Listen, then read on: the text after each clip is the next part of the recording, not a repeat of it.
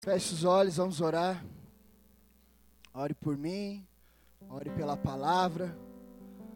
Momento, vamos dizer, o mais importante do culto, amém, amados? Espírito Santo, obrigado, Senhor, pela tua palavra. Obrigado porque estamos diante do nosso manual de instrução. Obrigado porque estamos diante de tudo aquilo que o Senhor revelou a nós. Papai, tudo que o Senhor queria dizer a seu respeito, a respeito do tempo presente, do tempo futuro, o Senhor deixou escrito. E nós estamos diante da tua palavra, em família com os santos aqui, Pai, pedindo ao Senhor espírito de revelação, de sabedoria, que os nossos olhos se abram, que os nossos ouvidos também é, tenham uma explosão nos tímpanos espirituais agora, que corações também agora, Pai, Pai, corações de pedra, que estão aqui endurecidos, revoltados, pessoas que não estão dispostas a te ouvir agora, pelo teu espírito, possam ser ministradas, tocadas, abraçadas por ti e receber do Senhor alimento, instrução, correção e direção, em nome de Jesus. Diga amém por isso. Amados, o título da mensagem de hoje é, diga assim comigo: Atitudes que me conduzem à morte espiritual. Existem muitas atitudes que nos prejudicam e nos matam espiritualmente. Mas é óbvio que com o nosso tempo eu precisei separar algumas das principais. Eu peguei algumas das principais atitudes que matam espiritualmente, que conduzem pessoas à frieza, à morte, e eu olhando para essa palavra, eu fiquei um pouco relutante e o Senhor tranquilizou meu coração. Talvez para alguns a mensagem vai soar como beabá, como óbvia, como feijão com arroz. Isso é bom. Porque o apóstolo Paulo várias vezes disse isso, queridos, não lhes dou outra revelação, ou eu vou lhes falar as mesmas coisas. Amém, queridos? Então a palavra não muda. Daqui 20, 30 anos ela vai ser a mesma, mas vai continuar nos alimentando. Para os cristãos maduros que, que temos aqui, a palavra com certeza vai ministrá-los. Por quê? Porque ainda que ela pareça óbvia, e assim, pastor, isso eu já sabia, a ideia não é que você me diga se você já sabia, e sim se você já está praticando. Amém? Para os novos convertidos, também vai soar como um desafio. Então, o desafio é para toda a igreja. E eu te garanto, querido, que se você colocar isso em prática, nós viveremos e veremos algo acontecer em nós, como o apóstolo Paulo vai dizer aqui, eu vou ler para você, a gente vai ler junto. O apóstolo Paulo ele faz uma declaração ao seu filho na fé, Timóteo. E, e essa declaração que ele faz, queridos, precisa mexer com a gente. Eu, como um cristão maduro e como um novo convertido, preciso olhar para isso e falar: cara, eu quero viver isso, eu quero chegar a esse patamar, eu quero ser convencido, assim como o apóstolo Paulo foi. Eu quero desfrutar dessa vida com Deus, como esse homem desfrutou. E essa mesma declaração, ela precisa nos acompanhar. Então, querido, a gente vai estar aqui daqui 30 anos e a gente vai estar falando do mesmo texto e ele vai continuar nos é, impulsionando a sermos o que o Senhor espera que sejamos. Abra sua Bíblia em 2 Timóteo. É a segunda carta do apóstolo ao, ao, ao filho na fé, Timóteo. Timóteo está cuidando da igreja e Paulo está dando instruções. 2 Timóteo, você vai encontrar lá no Novo Testamento, no finalzinho, depois de Gálatas, Efésios, nós vamos ter ali 1 e 2 Tessalonicenses, Filipenses, Colossenses, 1 e 2 Timóteo, amém? Se você achou 1 Tessalonicenses, segunda já está em seguida e você já vai achar segunda, 1 e 2 Timóteo bem logo após, é um livro curto. Então nos acompanhe, pegue carona o capítulo 4 de 2 Timóteo, verso 6 ao verso 8, diz assim: o Paulo está falando. Ele diz: Eu já sou, ele já está bem é, idoso nesse contexto, amém, queridos? Ele já era um idoso, bem enfraquecido, em suas prisões ali, já está, o tempo da sua morte já está chegando, ele sabe, Espírito Santo já falou com ele, então ele não é jovem aqui nesse contexto, ele não tinha muita lenha para queimar ainda, ele já sabia, cara, Timóteo, meu tempo está chegando no fim. Ele diz assim: Eu já estou sendo derramado como uma oferta de bebida, está próximo o tempo da minha partida. Aí o verso 7 ele vai dizer: Mas, Timóteo, eu tenho algo no meu coração, eu combati um bom combate eu completei uma jornada, uma carreira, Timóteo. E junto com essa carreira, com essa jornada, eu guardei algo. Eu guardei a fé. E ele diz: agora me está reservado a coroa da justiça, que o Senhor, justo juiz, me dará naquele dia, e não somente a mim, mas a todos, diga a todos, todos que o amam e amam a sua vinda. Amém, amados? A coroa da justiça está reservada, nós seremos coroados na eternidade com o Senhor. E essa coroa estará sobre a cabeça de cada um que ama a Cristo e ama a sua vinda. Que assim como Paulo vai dizer no final da sua carreira: combati um bom combate, completei a corrida e guardei o primordial, a fé. Não fui afetado, não fui abalado, ainda que abatido, me levantei e permaneci. Queridos, uma ilustração breve para você entender onde eu quero chegar. Você sabia que todos os grandes rios da terra, eles nascem nos lugares altos. Amém? Todo todo rio, ele vai nascer num lugar alto. E quando ele nasce num lugar alto, preste atenção que é exatamente a analogia da minha vida e da sua. Nós nascemos aonde? No coração do Senhor. Viemos dos céus e para lá voltamos. Todo rio começa num lugar alto, e nesse lugar alto ele está limpo, ele está puro, ele é cristalino, não há sujeira, não há contaminação. Só que conforme ele vem descendo a montanha e entrando dentro das cidades, dos povoados, das aldeias, o que, acontece com esse rio? Ele vai recebendo contaminações, poluição, lixos, os homens vão sujando aquele rio. E com a nossa vida acontece a mesma coisa nós nascemos puro, nascemos sem, sem o pecado é, que pratica-se com convicção. O pecado no DNA já está dentro de todo homem, amém? Mas quando você é uma criança, você não discerne entre bem e mal. Você tem DNA pecador. Um dia você se converte e aquele DNA ele é substituído pelo DNA de Cristo. Tudo bem? Mas uma criança ela é pura, ela é inocente. Uma criança que não sabe discernir entre bem e mal e, e ainda assim ela erra, mas ela não entende, ela é ignorante com relação ao pecado. Se ela morre, ela é salva, ela está pura, ela começou sua vida pura. Mas conforme essa criança vai crescendo e percorrendo a terra e se envolvendo com pessoas e conhecendo o mundo, ela vai sendo suja e contaminada. A vida de um cristão é assim. E eu quero compartilhar com vocês hoje, queridos. Como eu disse, são poucas, tá? Eu não vou dar um número, porque senão eu vou chegar ali e você vai, já vai estar tá dizendo, puxa, agora Deus está acabando. Então fica aí o suspense para você o número. Se você cooperar comigo e gostar da mensagem participar, de 60 eu diminuo para 4, vamos lá, amém? Diga glória a Deus por isso. Quero compartilhar com vocês atitudes negativas que podem nos afastar de Jesus ou nos impedir de conhecê-lo. Combati um bom combate, completei a carreira e guardei a fé. Essa é a declaração que eu e você vamos precisar dizer de hoje em diante até o resto das nossas vidas. A primeira atitude negativa, amados, para cristãos novos e para cristãos maduros, tudo bem? A primeira atitude negativa que nos impede Diga que me impede.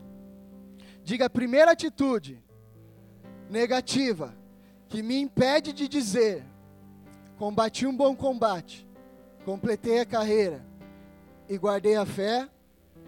É Deixar de ler a Bíblia. Deixar de ler a Bíblia. Você pensa, pastor, isso aí eu já sei há muito tempo. Como eu disse, não me interessa se você sabe, me interessa se você está praticando. Amém, amados? Devemos prosseguir no conhecimento de Deus, igreja.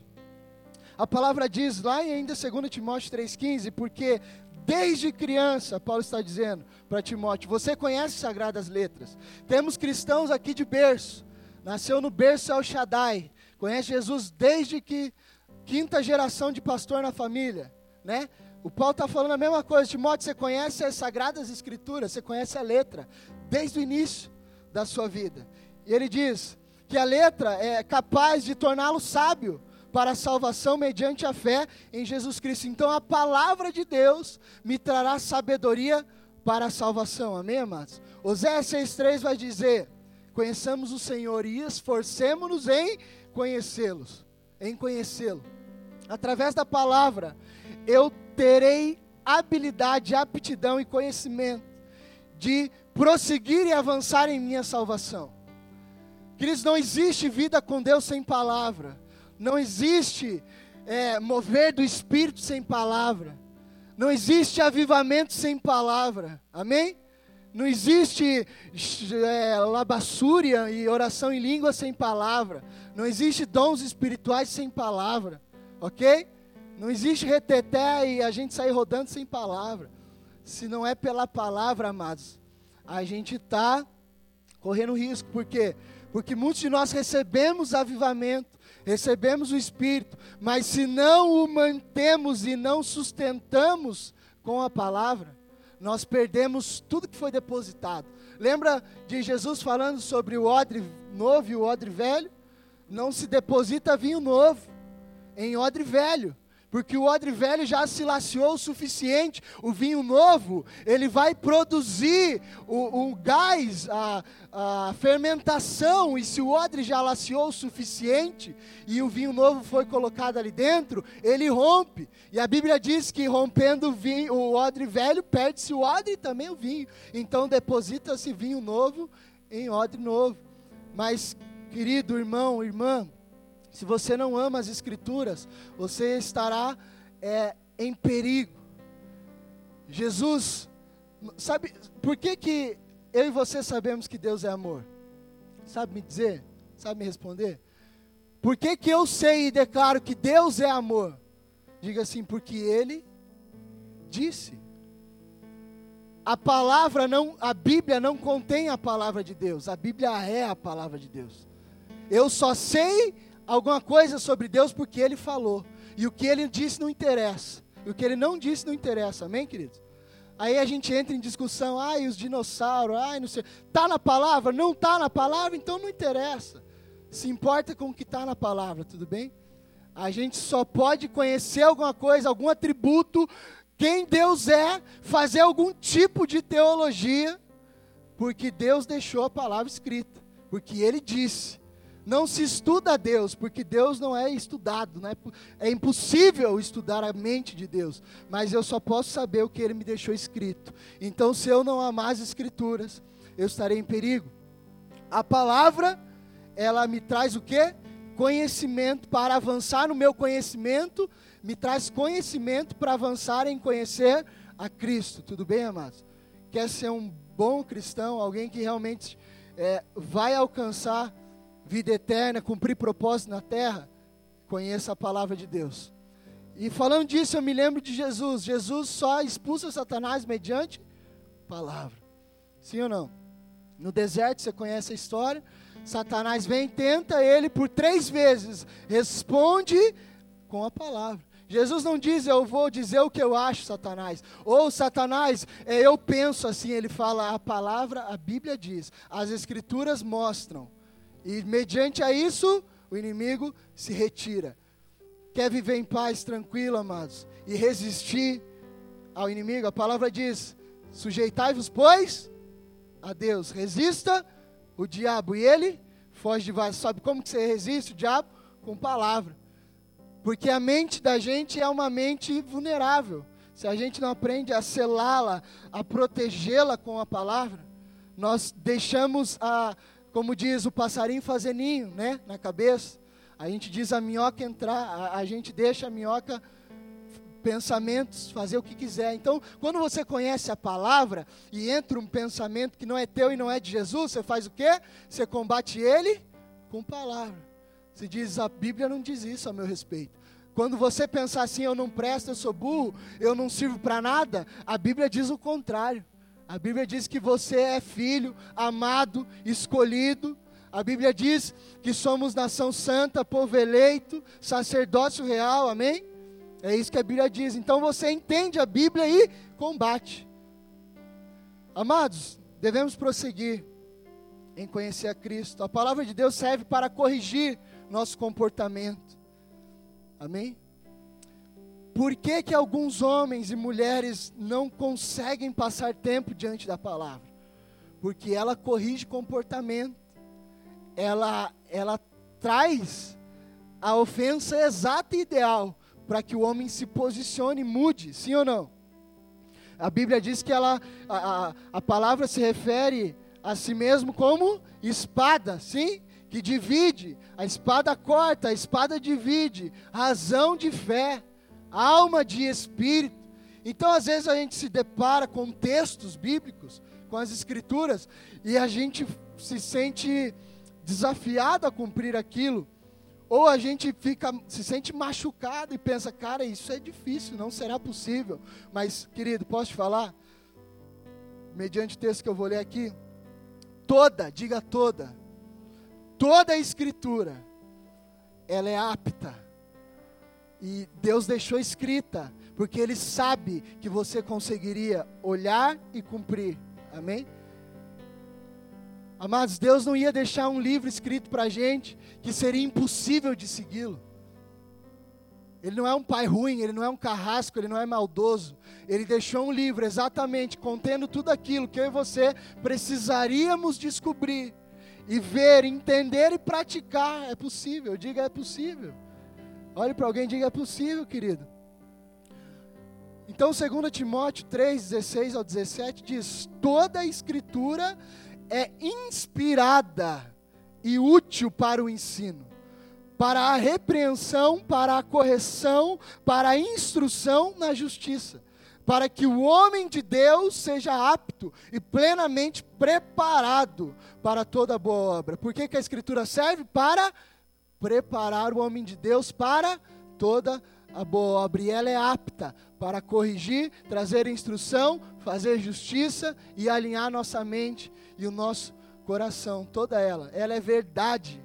Ela é verdadeira e eficaz para a correção do homem e habilitando-nos à santidade. Como é que o homem descobriu que matar era errado? Diga para mim. Quando Deus falou, Moisés, escreve aí, não matarás. Se nós não tivéssemos escrito nas Escrituras, nós não saberíamos, sim ou não? Como é que você sabe que algo não pode? Porque está escrito. Está escrito. Então, o que está escrito é para ser vivido e cumprido. Amém, amados? A palavra de Deus é guia para a felicidade. Você quer ser feliz? Alguém quer ser feliz aqui? Mas deixa eu te falar, não é uma felicidade assim externa, não é uma alegria que enche ego, é uma felicidade de plenitude de paz, a paz que excede todo entendimento. Sabe qual alegria está proposta para nós mediante as Escrituras? Mediante o Espírito, a alegria e a paz que vem em seguida junto, mesmo quando um filho seu morre, falece, mesmo quando na sua família existe uma ruptura, uma tragédia mesmo quando o emprego dos seus sonhos fecharam-se as portas. Então, essa é a alegria proposta, amém, amados? E não uma alegria passageira que o mundo oferece. O Senhor falou: a minha alegria é diferente da do mundo. Vocês estarão em paz, vocês terão plenitude, mesmo nos dias maus. Essa é a alegria. A palavra é guia para a felicidade, sabe como? 2 Timóteo 2,11 Diz assim: Esta palavra é digna de confiança. Se morremos com Ele, com Ele também viveremos. Se tem algo que alegra e deve alegrar o meu e o seu coração, queridos, é saber que reinaremos com Cristo, amém? Essa é a alegria proposta para nós.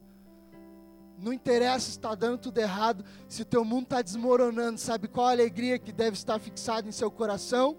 Viver a Cristo, morrer a lucro. Amém, amados? Eu soltei essa frase, sabe aonde? Ontem, dentro de um avião, saltando de paraquedas para o instrutor. Fiz um salto ontem, amado. Meu pai é paraquedista há muitos anos, eu queria saltar e nunca dava. E ele me abençoou, a gente foi e saltou juntos. E foi uma experiência única incrível. Mas eu achei engraçado, estou usando o exemplo para te dizer. O, o instrutor que estava comigo, saltou comigo, ele falou que era cristão. E eu falei, é, cristão, então ele entende a palavra, né? Mas daí no avião ele falando, e aí, tal, você está nervoso? Como é que você está? E tal, louco para... E eu não estava, queridos, nervoso, eu estava tranquilo, eu estava em paz, sabia que ia dar tudo certo. Dá tudo certo ainda que eu morresse, amém? Deus, então a gente está nos planos de Deus e está tranquilo. E aí ele falou isso, eu olhei para ele e falei, cara, viver é Cristo e morrer é lucro. Ele deu um sorriso amarelo, tipo como quem diz, cara, tá amarrado, nós não, nós não vamos morrer não. Ele pensou isso, eu li o pensamento dele. Mas é verdade, sim ou não? Viver é Cristo, morrer é lucro. Essa é a alegria que nos está proposta, amados. Seremos coroados com o Senhor. Não importa, seremos coroados com Ele.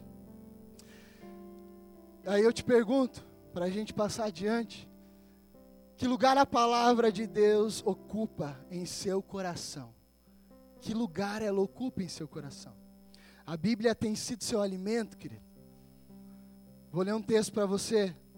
Isaías 55, do 1 ao 2 diz: Venham, todos que estão com sede, Venham as águas, e vocês que não possuem dinheiro algum, venham, comprem e comam. Venham, comprem vinho e leite sem dinheiro e sem custo. Porque gastar, porque gastar o dinheiro naquilo que não é pão e o seu trabalho árduo naquilo que não satisfaz. Escutem, escutem-me e comam o que é bom, e a alma de vocês se deliciará na mais fina refeição. A palavra de Deus é alimento, amados, de graça. Venham, você que não tem dinheiro, não tem custo. Debruça no livro, é gratuito, é alimento para todos aqueles que procuram e desejam ser saciados, porque gastam o dinheiro, porque trabalham arduamente. É uma, ele está fazendo um paralelo e dizendo: vocês estão trabalhando demais, ralando demais, fazendo coisas superficiais, quando na verdade o alimento que vocês precisam está na palavra, está em Cristo, está, Ele saciará, irá satisfazer você. O alimento, a Bíblia, ela é alimento. Ame a palavra, queridos, em nome de Jesus. Amém? Ame a palavra. Os cristãos antigos da casa aqui se envergonham, amados, se envergonham bem quietinho no seu lugar, assim, ó, não precisa falar para ninguém, mas olhe para a tua semana hoje e, e, traga assim, ó, faça um, um panorama e calcule aí na tua cabeça quantos minutos ou hora você você passou lendo a Bíblia essa semana. E você terá uma surpresa em perceber que talvez você nem leu a Bíblia essa semana. Cara, eu sou um cristão de berço, eu sou, eu estou conhecendo a Cristo e eu não parei cinco minutos para ler um texto bíblico, para ler um capítulo.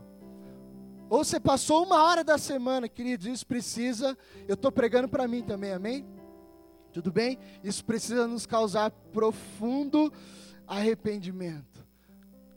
Eu não estou falando que você vai passar 20 horas lendo a Bíblia aqui. A não ser que Deus te mande fazer isso, aí você faz.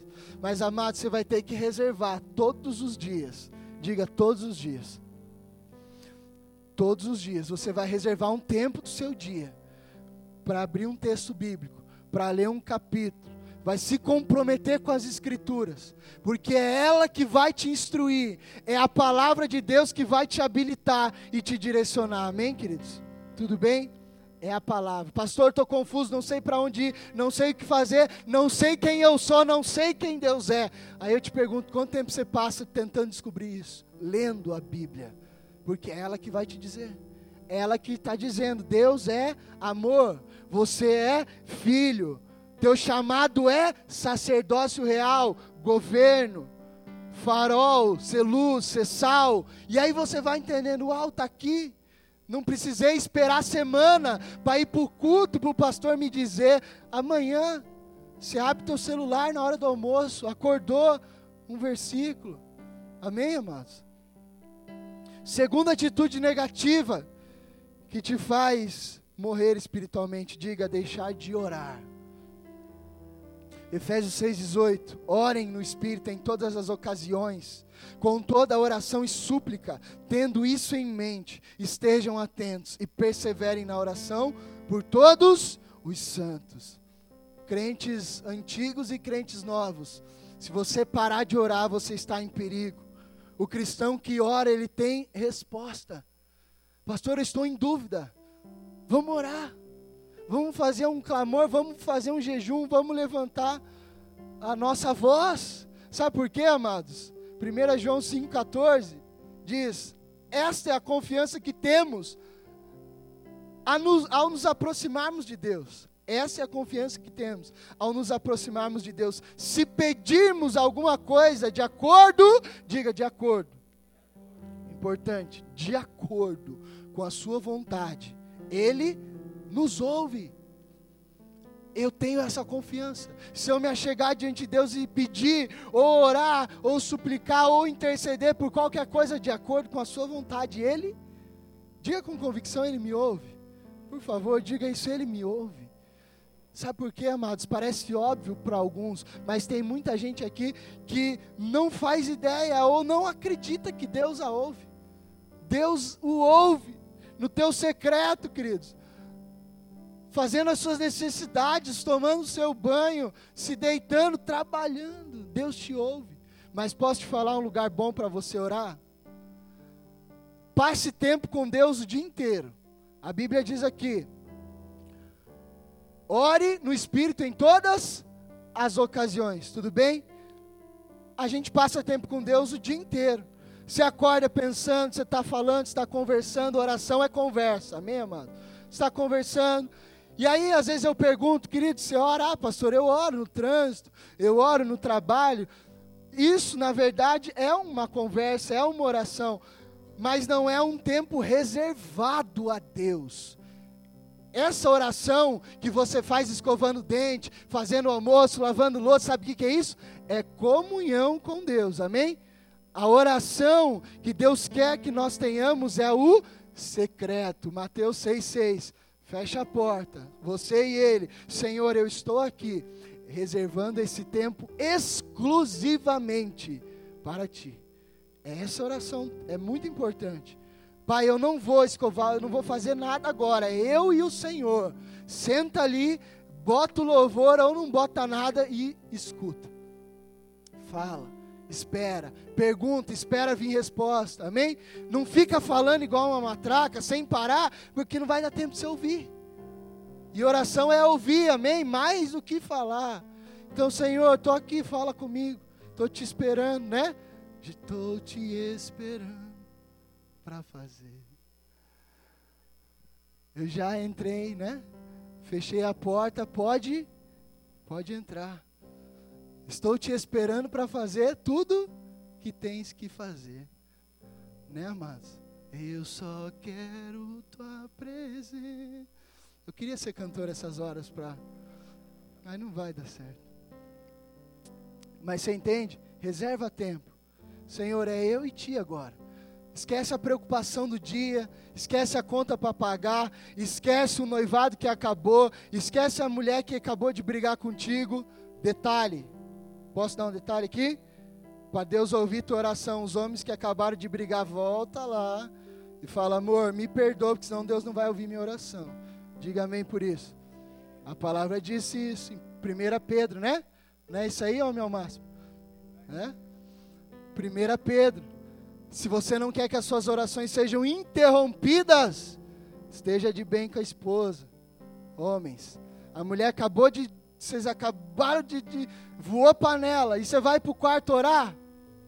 Não, primeiro você resolve com ela lá, amor, me perdoa, porque eu quero falar com Deus e quero que Ele me ouça. Então antes me perdoa. Amém, queridos? Eu não poderia estar nesse altar aqui em guerra com a minha esposa. Não aconteceria nada aqui. Se eu acabasse de brigar com ela e subisse aqui com a maior cara lavada, querer falar de Jesus para vocês, e ela morrendo de raiva de mim ali, não ia acontecer nada. Ia ser só uma palestra que amanhã você já esqueceu do que eu disse. Mas antes de subir aqui, eu falo, amor, bota a mão na minha cabeça, me abençoa, eu te amo, me dá um beijo. Amém, queridos? Cristão que ora tem resposta. A oração nos coloca em comunhão com Deus. Jesus orava constantemente. Olha só, o Filho de Deus também era Deus, se fez carne e orava. Meu Deus, se Jesus orava, como é que eu penso que eu não posso orar? Como é que eu acho que eu vou conseguir alguma coisa e ser alguém em Deus sem orar? Se Jesus, o Filho de Deus, que veio de lá do trono, conhecendo ao Pai mais do que todos, o primogênito, orava, passava tempo com o pai, fazia o que tinha que fazer, se escondia, ia para o mato, ia orar, ficava lá, chorava, suava sangue. Ele ensinou isso aos discípulos. Mateus 26, 39 e 41. Ele diz assim: Indo um pouco mais adiante, prostrou-se com o rosto em terra e orou. Jesus no Getsemane está, o texto está retratando. E ele diz: Meu pai, se for possível, afasta de mim esse cálice, contudo, não seja feita a minha vontade ou como eu quero, mas sim como tu queres. Oração com entendimento. Entendendo que Deus não é gênio da lâmpada. Amém, igreja? Diga amém por isso. Deus não é gênio da lâmpada que você chega para Ele, faz um pedidinho e Ele tem que te atender, segundo a vontade dEle. Jesus disse: Pai, eu sei que vai ser difícil. Se for possível, tiver outro jeito, tudo bem, mas assim, Pai, se, se não tiver, amém, que seja feita a tua vontade. Então, oração com sabedoria, com discernimento. E aí ele chega para os discípulos e diz, lá no 41, ele diz assim: vigiem e orem, para que não caiam em tentação, porque o espírito está pronto, igreja. Teu espírito está pronto, diga glória a Deus. Sabe por que, que teu espírito está pronto? Teu espírito está pronto para servir o Senhor. Teu espírito está pronto para se relacionar com o príncipe da paz. Teu espírito está pronto para ter comunhão com Deus. Teu espírito está pronto para falar novas línguas. Teu espírito está pronto para expulsar demônio, para curar enfermo. Teu espírito está pronto. Mas a carne faz o quê? Netflix, lasanha, picanha, né? Não é isso? Jesus está falando, cara, orem, porque se vocês não orar, a tentação vai vir e vocês não vão discernir. Então, o Espírito está pronto, ele quer servir, ele quer adorar, ele está conectado, ele vem do Pai, ele quer as coisas de Deus, mas a carcaça aqui fora é fraca. E Jesus está falando para que ela não vença o Espírito, por favor, ore, ore, peça a Deus, senão a gente vai perder para a carne. A gente não vai querer se relacionar com Deus. A gente vai se satisfazer com o culto de domingo. Deus não quer que você se satisfaça só com o culto de domingo. O alimento dessa noite é para essa noite. Amanhã tem maná novo, maná fresco. Amém, amados? Aplauda Jesus por isso.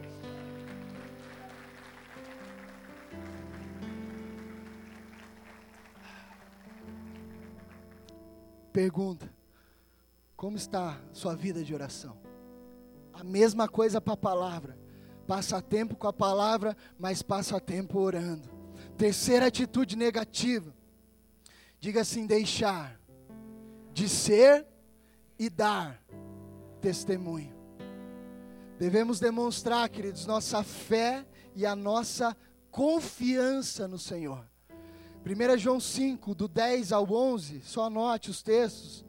Diz assim: Quem crê no Filho de Deus tem em si mesmo esse testemunho. Quem não crê em Deus o faz mentiroso, porque não crê no testemunho que Deus dá acerca do seu Filho. E este é o testemunho: Deus nos deu vida eterna, e essa vida está em seu Filho.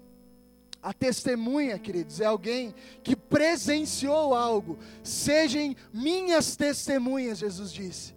Samaria Judéia e confins da terra, sejam minhas testemunhas. Testemunha é alguém que presenciou um fato, sim? Testemunha é alguém que viu algo. Testemunha é alguém que estava ali. Testemunha é alguém que teve algo dentro de si alterado e pode dizer com convicção: Eu sou testemunha. Eu vi, alguma coisa aconteceu, eu posso provar. Isso é ser testemunha, amém, amados? É ver em si alguma coisa acontecendo. E outra, a nossa vida é um testemunho vivo de que Jesus é real. Se alguém me perguntar, me prova que Jesus é real, André, eu vou te dizer: olhe para a minha vida. Testemunho vivo de que Jesus é real. Eu não acredito no que você diz, tudo bem, não tem problema, só olhe para mim. Olhe para a minha vida. Sou um testemunho vivo de que Jesus é real e você também é um testemunho vivo de que Jesus é real, amados. Salmo 119, 45 ao 46 diz: o salmista está dizendo: Andarei em verdadeira liberdade, pois tenho buscado os teus preceitos. Falarei, diga, falarei, dos teus testemunhos, diante de reis, sem ser envergonhado. O nosso testemunho edifica e salva pessoas. O testemunho dito e o testemunho vivido. O testemunho dito e o vivido salva e edifica pessoas. Provérbios vai dizer: a testemunha que fala a verdade salva vidas, mas a falsa testemunha é enganosa. 14, 25 de Provérbios. O teste, a testemunha que fala a verdade, sabe o que, que é isso, igreja? Irmão, irmã, quando alguém se aproxima de ti, ainda que você não seja alguém muito erudito, estudado, entendido da palavra, eloquente, que saiba pregar ou dizer muita coisa, sabe o que, que você só tem que fazer? Olhar para essa pessoa e dizer, cara, eu sou uma testemunha da verdade. Alguém salvou minha vida, Jesus está fazendo algo em mim. E aí a gente diz assim, assim como Paulo diz, não que eu já tenha chegado ou concluído, ou Deus tenha terminado toda a boa obra, porque ainda não estou perfeito, mas prossigo para o alvo, estou em constante progressão, evolução, crescendo em Deus, prosseguindo em conhecê-lo sempre. Alguém salvou a minha vida, querido. Eu não sei te dizer aonde está o capítulo, o versículo. O versículo o pastor pregou domingo lá, mas alguma coisa está acontecendo em mim. E eu vou te falar algo: se Jesus entrou em mim, ele entra em você e pode alterar a sua realidade. O testemunho, a testemunha que fala a verdade, salva vidas.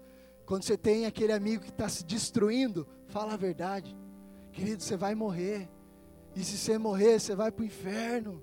Pode pegar pesado, que não tem problema. Talvez ele nunca mais ouvir isso. Tá bom, amados? Amém?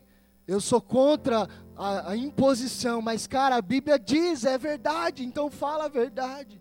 Queridos, eu te amo, por isso eu vou te falar a verdade. O parente que você conhece, que está traindo a esposa, o marido, chega para esse cara em particular e fala: Querido, se conserta, se arrependa, para com isso, cria vergonha na cara, senão Jesus vai vir e você não irá junto, você ficará aí, ficará num lugar muito pior. Alguns dizem que a terra é o inferno, queridos. O inferno não vai ter hidromassagem, o inferno não vai ter picanha para comer, amém? O inferno não vai ter Fernando de Noronha para você passear. Então, se a terra é o inferno, pelo amor de Deus, né, amados? Você já viu essas frasezinhas de Facebook? O inferno é aqui, já viram isso? Que inferninho tranquilinho, né? Então esse não é um lugar terrível aonde as pessoas irão se não conhecerem a Cristo. Então fala a verdade, amados. Fala a verdade. João 5:33 diz: "Vocês enviaram representantes a João, e ele testemunhou da verdade. João 21, 24. Este é o discípulo que dá testemunho dessas coisas e que as registrou. Sabemos que o seu testemunho é verdadeiro. Queridos, João tem o testemunho da sua própria vida que fala e por ele é, é, o testemunho da própria vida de João está expressando e dizendo algo, e além da sua vida prática dizer algo, ele também registra, diz que ele deixa escrito, ele fala. Então, amados, preste atenção, não se envergonhe do que o Senhor começou a fazer na sua história, não se envergonhe de amanhã, escuta eu aqui, chegar na empresa e dizer assim: me converti. Parece básico para você, né? Parece bobagem, mas tem muitas pessoas aqui de bico calado, com vergonha. Chega na empresa, se assenta na roda do escarnecedor, faz tudo errado e não tem coragem de dizer, cara, desculpa. Eu não vou participar disso aqui porque o Senhor entrou na minha vida. Jesus entrou na minha casa. E a palavra diz que se você se envergonhar dele, ele também é, irá rejeitá-lo, queridos. Se você não confessar e professá-lo diante dos homens, a Bíblia diz que ele também diante do Pai dirá: Papai, eu não o conheço, eu não conheço essa pessoa. Então não se envergonhe disso, que a sua vida seja um testemunho, mas que da sua boca também saia o testemunho daquilo que Jesus começou a fazer. Tem gente do teu lado trabalhando desesperada, querendo se matar, querendo morrer, esperando um filho de Deus trazer a ela alguma mensagem, trazer a ela as boas novas e dizer a ela: "Ei, não acabe com a sua vida, eu tenho uma boa notícia". Evangelho, boa notícia. Eu tenho boas notícias. O Senhor me ama, eu sou filho de Deus e você também pode ser. Por favor, acredite em Deus. Tem alguém aguardando, queridos, que você diga isso. Você pensa que todo mundo sabe, não. Esse é nosso engano. Pastor, eu não vou dizer, eles sabem, não sabem. Estão cegos, estão surdos, não sabem para onde estão indo. E quando você disser, filhinho, pare agora, me escute. Jesus quer te salvar. O que Jesus fez, queridos, com João, não ficou só com ele, foi anunciado. Amém? O que Jesus fizer com você não fica só com você, não, amado. Lembra do, do, do, do paralítico que teve que carregar a cama nas costas? Por que ele teve que carregar a cama? O cara passou anos em cima de uma cama, Jesus vem, cura ele e fala assim: levante antes, você está curado, seus pecados estão perdoados. Mas ei, espera um pouquinho, você deixou a cama, pega ela, põe nas costas e leva para todo mundo ver o que o Senhor fez na tua vida. Carrega a cama, queridos. Não se envergonhe do teu testemunho, pastor. Eu fiz algo terrível, não compensa dizer. Não diga para edificar a fé dos outros. Se for para edificar a fé, diga. Não é para se vangloriar de quem você era, mas dizer, cara, eu era terrível, mas Jesus mudou a minha história. Carrega a cama nas costas, que pessoas irão conhecê-lo pelo teu testemunho, ainda que pareça simples, ainda que você diga, pastor, é comum, todo mundo tem essa história, não tem. A tua história é única, queridos. Carrega a tua cama e mostra, olha o que Jesus fez em mim e pode fazer com você. 1 Tessalonicenses 2, do 10 ao 12, diz assim: Tanto vocês como Deus são testemunhas, vocês e Deus, homens testemunhas e Deus testemunha. Queridos, Deus tem que dar testemunho a nosso respeito. Posso te fazer uma pergunta? Se o diabo se apresentar diante de Deus hoje e perguntar para ele a nosso respeito, o que Deus dirá sobre nós? Porque ele fez isso com Jó. Deus falou de Jó para Satanás. Se Satanás disser assim: Senhor, você conhece aquele fulano ali? O que Deus dirá sobre nós? João tinha o testemunho dele e o testemunho de Deus também a seu respeito. Todos os homens de Deus, Deus dá testemunho sobre quem nós somos. 1 Tessalonicenses 2 vai dizer: tanto vocês como Deus são testemunhas de como nos portamos de maneira santa, justa e irrepreensível entre vocês, os que creem, pois vocês sabem que tratamos cada um como um pai trata seus filhos, exortando, consolando, dando testemunho para que vocês vivam de maneira digna de Deus, que os chamou para o seu reino e glória. Precisamos ver uma vida digna de Deus. Sabe o que a gente precisa dizer, amados? Como os heróis da fé de Hebreus 11 disseram. O autor de Hebreus disse: aqueles caras, a terra não era digna deles, mas sim Deus era. Então, conforme a gente passeia aqui, as pessoas precisam olhar para nós e falar: cara, a terra não é digna de você. Isso é forte, amado. Vai para o céu logo, querubim santo. A terra não é digna de você, cara. Você é muito bom. As pessoas precisam dizer isso a nosso respeito. Hebreus 11 disse isso. A terra não era digna daqueles caras porque eles eram bons. Bons de acordo com a justiça de Deus, não a sua própria justiça, amém, amados?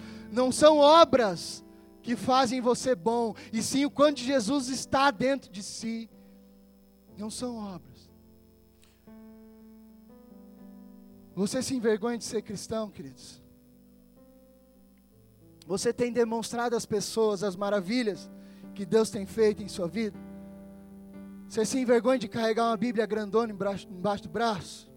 Você se envergonha de chegar na roda da família aonde ali você era só mais um beberrão, e agora você chegar naquele churrascão de final de ano e dizer para e dizer para aquele parente mais tirador de sal que você tem, aquele tio, aquele primo que zomba, que tira sal, que fala que pastor é ladrão, que a igreja não presta, você tem coragem de chegar nessa roda e falar: "Ei, não fala de mim não.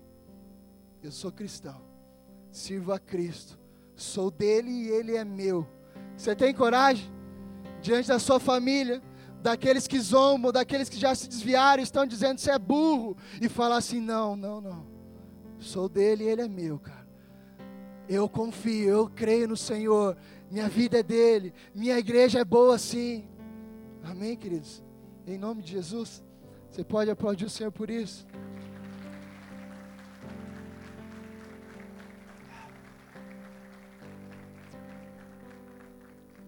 Quarta e última atitude que nos mata espiritualmente. Nós falamos até aqui do que, queridos? Vamos recapitular? Leitura bíblica, ler a palavra, entendê-la, compreendê-la, praticá-la. Se você não fizer isso, a sua fé está desmoronando. Segunda coisa, oração. Se você também não se posiciona a orar, conhecer a Deus na intimidade, no secreto, dar a Ele tempo de qualidade, sua fé está desmoronando. Terceira atitude: se você não é um testemunho vivo e não dá um testemunho de quem Cristo é, sua fé está desmoronando. Nós corremos o risco de não dizer o que Paulo disse: combati um bom combate, completei a carreira e guardei a fé. A última atitude que pode matar a sua fé e a sua vida com Deus é, diga assim, bem forte, vai. O inferno todo ouvir. Diga deixar de congregar. Diga aleluia por isso. Hebreus 10, 22 ao 25. Eu amo esse texto, eu sempre leio. Sendo assim, aproximemo-nos de Deus com o coração sincero e com plena convicção de fé, tendo os corações aspergidos para nos purificar de uma consciência culpada e tendo os nossos corpos lavados com água pura, palavra de Deus. Amém? Apeguemos-nos com firmeza à esperança que professamos, a esperança que tenho também professo, pois aquele que prometeu, quem prometeu? O pastor prometeu? Diga não, Jesus prometeu, ele é fiel. Consideremos-nos uns aos outros para incentivarmos ao amor e às boas obras. Não deixemos-nos de nos reunir como igreja, segundo o costume de alguns. Está longe de nós esse costume? Não, tá aí, queridos, está aí, está na internet, está nas esquinas, está em vários lugares. O costume de alguns, não me reúno mais, desisti da igreja, desisto de ser crente, vou ser crente no meu quarto, desisto de congregar. O, o, o autor da carta aos Hebreus diz: não seja assim com vocês, não deixe de de se reunir, mas encorajem uns aos outros, ainda mais quando vem que se aproxima o dia, ou que o tempo é mau, encoraja. Vamos, cara, não desista. O Senhor não desistiu de você, não desista dele. A igreja é de Cristo e ele a ama. Não bata na noiva do cordeiro, ela tem dono. Amém, igreja? Não bata, não fira ela, não maltrate a noiva, não machuque a noiva de Cristo, ela tem dono, ela é de Jesus. A igreja nos coloca em comunhão e nos protege. Um graveto fora da fogueira apaga, amados. Tira da fogueira um pedacinho para você ver, apaga. Apaga. Fica longe do rebanho para você ver, você é o primeiro a ser morto. Distanciou do rebanho, ficou sozinho, vulnerável. Está vulnerável. Você está aqui no meio do rebanho você está protegido, amados. Existe uma cobertura espiritual sobre você e sobre a sua casa. Você não está vendo, mas tem um teto em cima de você. O que está caindo na minha cabeça cai também na tua. O que cai no meu apóstolo Rina, que é o teu apóstolo, no meu pastor Bigard, cai em você, cai em mim. Então não é nada mais seguro do que congregar, do que estar reunido com os irmãos, do que ser família. Pastor, mas as pessoas, não interessa, alguns erram sim, mas nem todo mundo não presta, amados. Tem gente boa, amém? Não generaliza. Tem homem e mulher de Deus na casa, querido. Você está protegido. Abre o teu coração para a pessoa certa, que você não será ferido. Pastor, não confio em ninguém para abrir meu coração. Não tem problema, abre para Jesus que Ele não te fere. Ele não te condena, Ele não te julga, Ele te sara, Ele te cura. Sarados para sarar, amém, amados? Esse é o nosso lema. Bater muito para apanhar pouco. Então você será sarado e um dia você vai sarar também. Pastor, eu não consigo fazer nada, eu não consigo expressar nada agora porque eu estou machucado. Não se preocupe, deixa Jesus primeiro te curar, porque você só pode fazer o que antes fizeram com você. Se você foi curado, você pode curar. Se você está machucado, você só pode machucar. Se você tem condições de amar, é porque você está sentindo amor, porque você está sendo amado. Você não pode dar o que não tem. Se você consegue amar, é porque antes está vindo uma carga de amor sobre a sua vida. Amém, queridos? Na igreja nós crescemos espiritualmente, somos edificados. Longe da igreja nós nos acomodamos. Sim ou não? Vai dizer que todo mundo se alimenta muito bem vendo pregação de YouTube aqui? Vai dizer que o Espírito Santo desce lá na sala vendo o YouTube, como desce aqui? Fala para mim, amados. Talvez você possa ter tido uma experiência única, singular, amém? Eu creio. Eu sou muito é, abençoado no meu secreto com Deus, mas isso não me isenta de estar aqui com vocês. Mas isso não me, me tira a, o poder e a graça de congregar, porque o ferro afia o ferro. Você não será afiado por uma pregação do YouTube, você será afiado com os irmãos que te incomodam, que te irritam, que te exortam, é esses que vão te fazer crescer, que teu caráter será moldado, é os que não concordam com você, é os que dizem que você está errado. Jesus falou, Pedro, quando te converteres, cuida dos teus irmãos. Cara, Pedro andava com Jesus. E às vezes você vai ouvir aqui uns Ei, irmão, se converta, se arrependa, mas é Jesus falando, amados. É Jesus falando. Crescemos, somos edificados. Lá em Apocalipse, eu estou quase acabando, amém? Você me dá mais alguns minutos?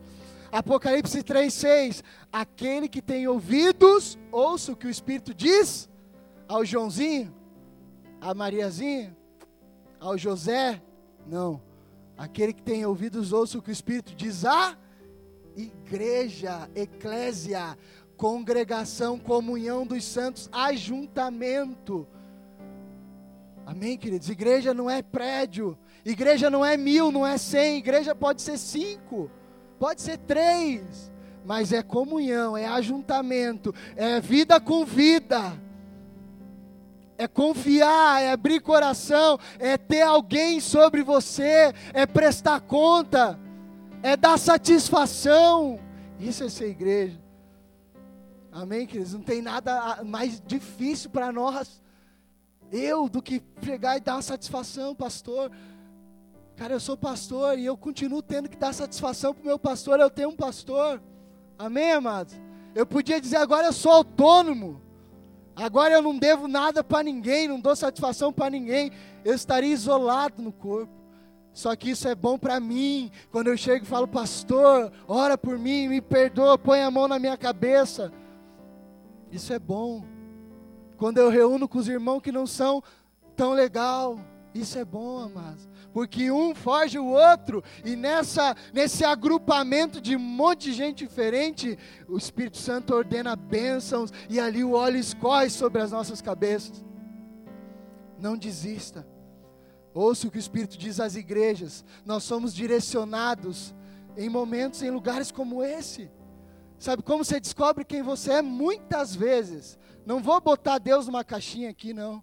Porque Ele não está na caixinha. Mas muitas vezes nós descobrimos quem somos. Eu só descobri quem eu era e o que eu seria e poderia fazer nesse ambiente no ambiente de comunhão, no ambiente de adoração, no ambiente de entrega, no ambiente de submissão a homens de Deus, num ambiente de reverência.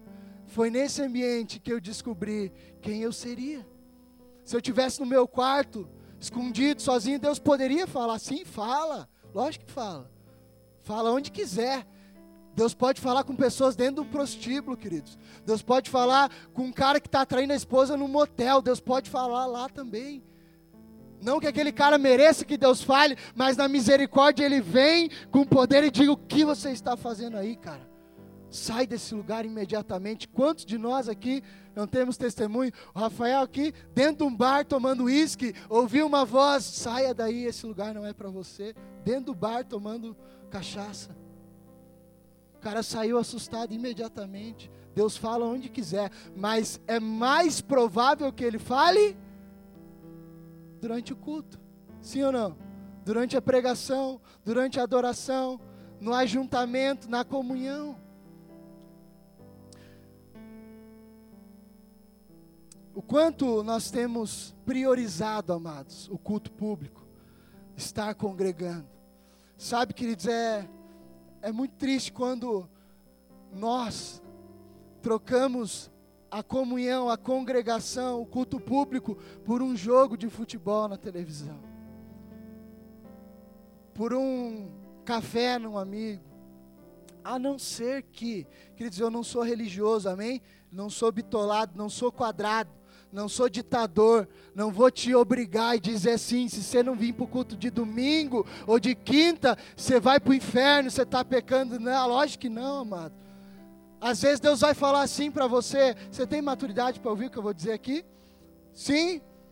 Às vezes Deus vai falar assim para você, filhinho: é tão espiritual levar tua esposa no cinema hoje do que ir para o culto. Você entende isso? E às vezes você separa santo de profano. Espiritual é estar na igreja. Levar minha esposa a jantar não é espiritual. Nós temos homens hipócritas, fariseus, dando tapa na cara da esposa às cinco da tarde e em cima do altar às sete da noite. E dizendo, eu sou de Deus. Acabou de dar tapa na cara da esposa. Acabou de ver pornografia. E está separando as coisas. Então, assim, você é homem espiritual. O espírito está pronto.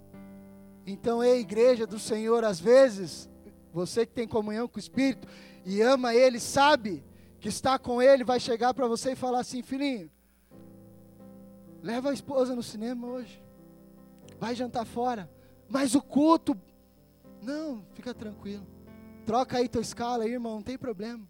Olha só, o pastor é doido, está mandando os irmãos ir para o cinema, em vez de ir para o culto.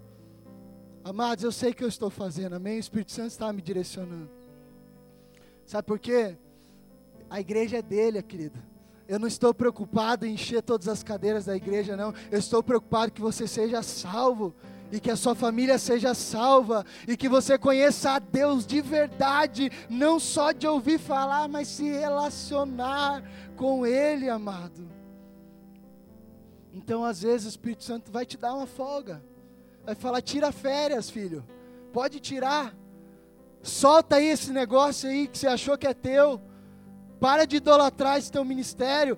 De, levanta alguém para ficar no teu lugar. Vai tirar férias. Vai descansar.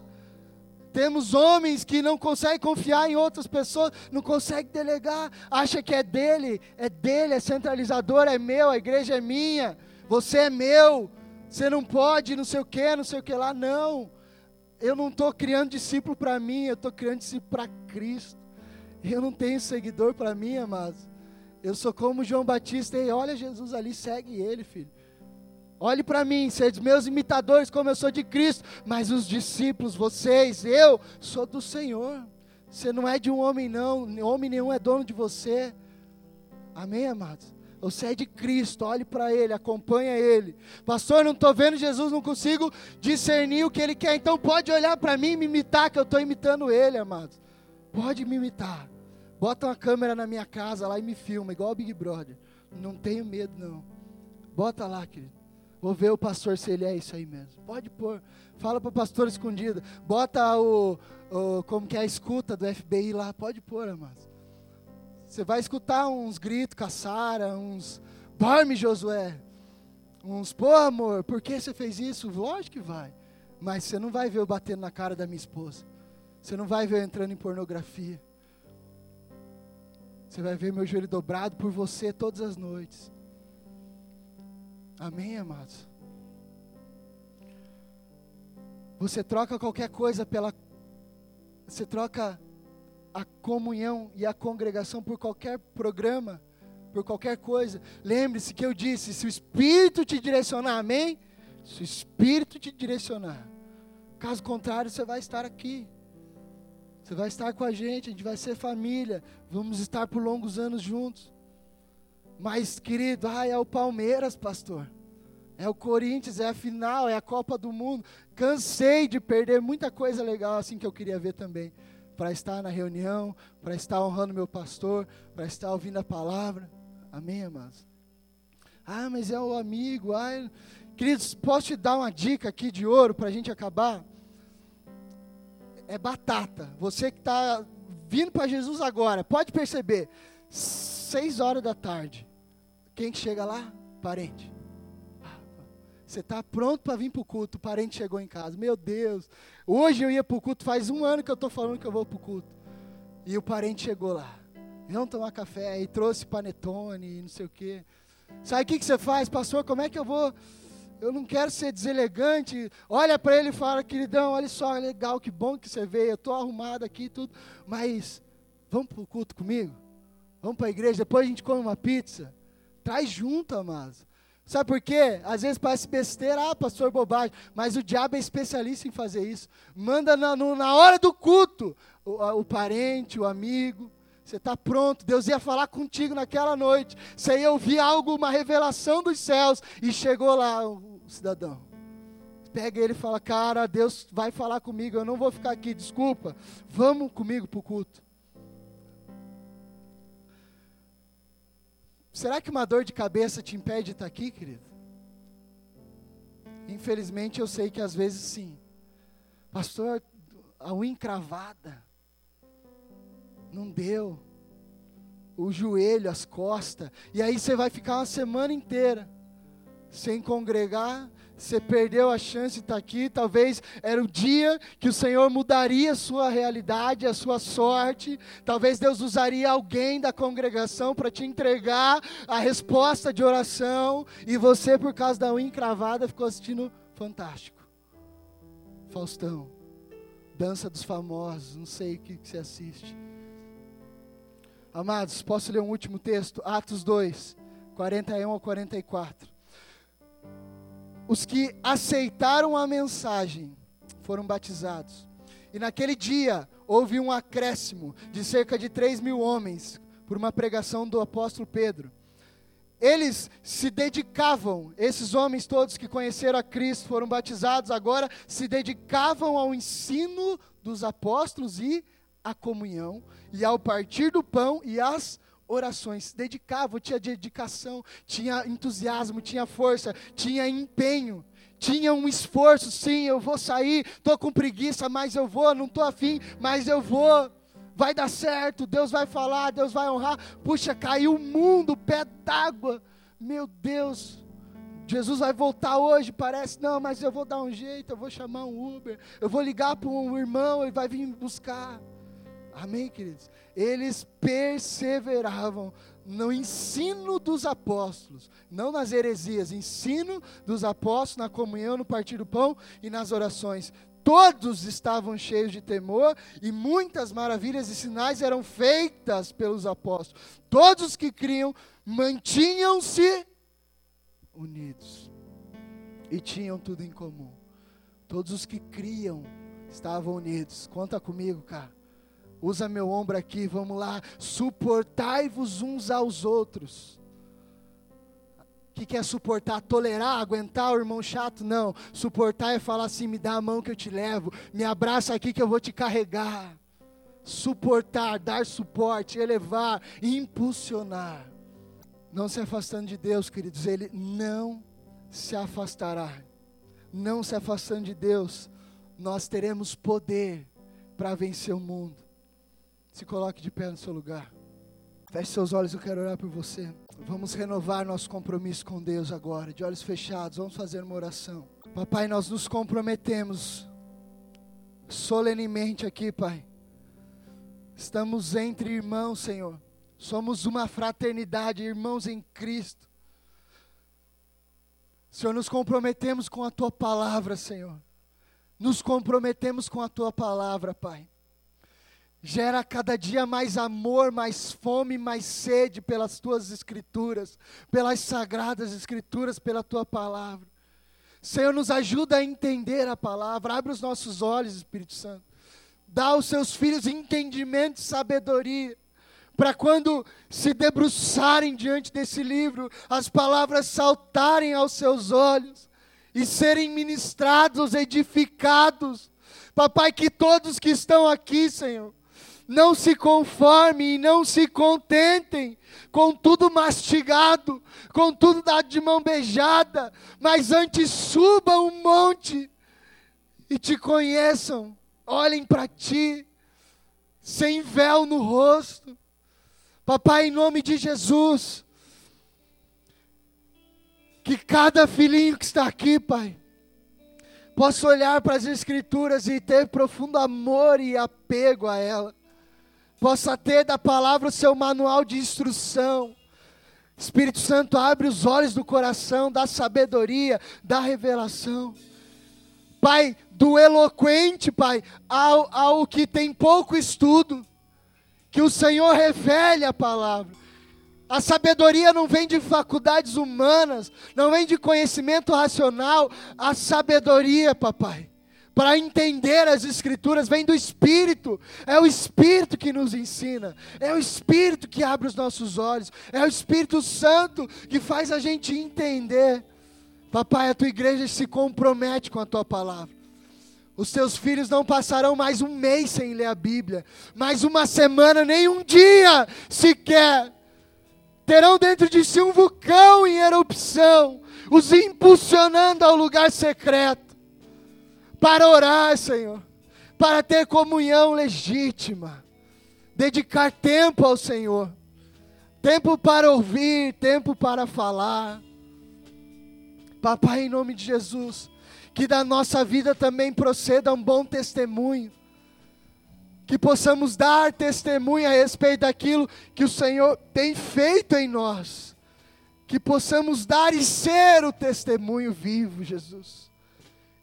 Que possamos também, Pai, jamais, jamais nos afastarmos da comunhão e da congregação dos santos, porque o Teu Espírito fala com a igreja, Senhor o teu Espírito direciona a igreja, direciona cada um também individualmente, sim, no nosso lugar secreto, no nosso momento individual, mas isso não nos deixa imune ou isentos de congregar, de estarmos reunidos. Que jamais, Senhor, o nosso coração seja enganado por essa prática do século atual, aonde alguns dizem que não precisam mais congregar, estar com pessoas, ter um pastor.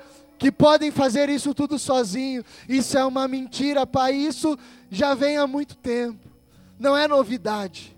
Mas que nós, Pai, não deixemos de congregar, Senhor, em nome de Jesus. E amém. Você pode aplaudir o Senhor. Aleluia.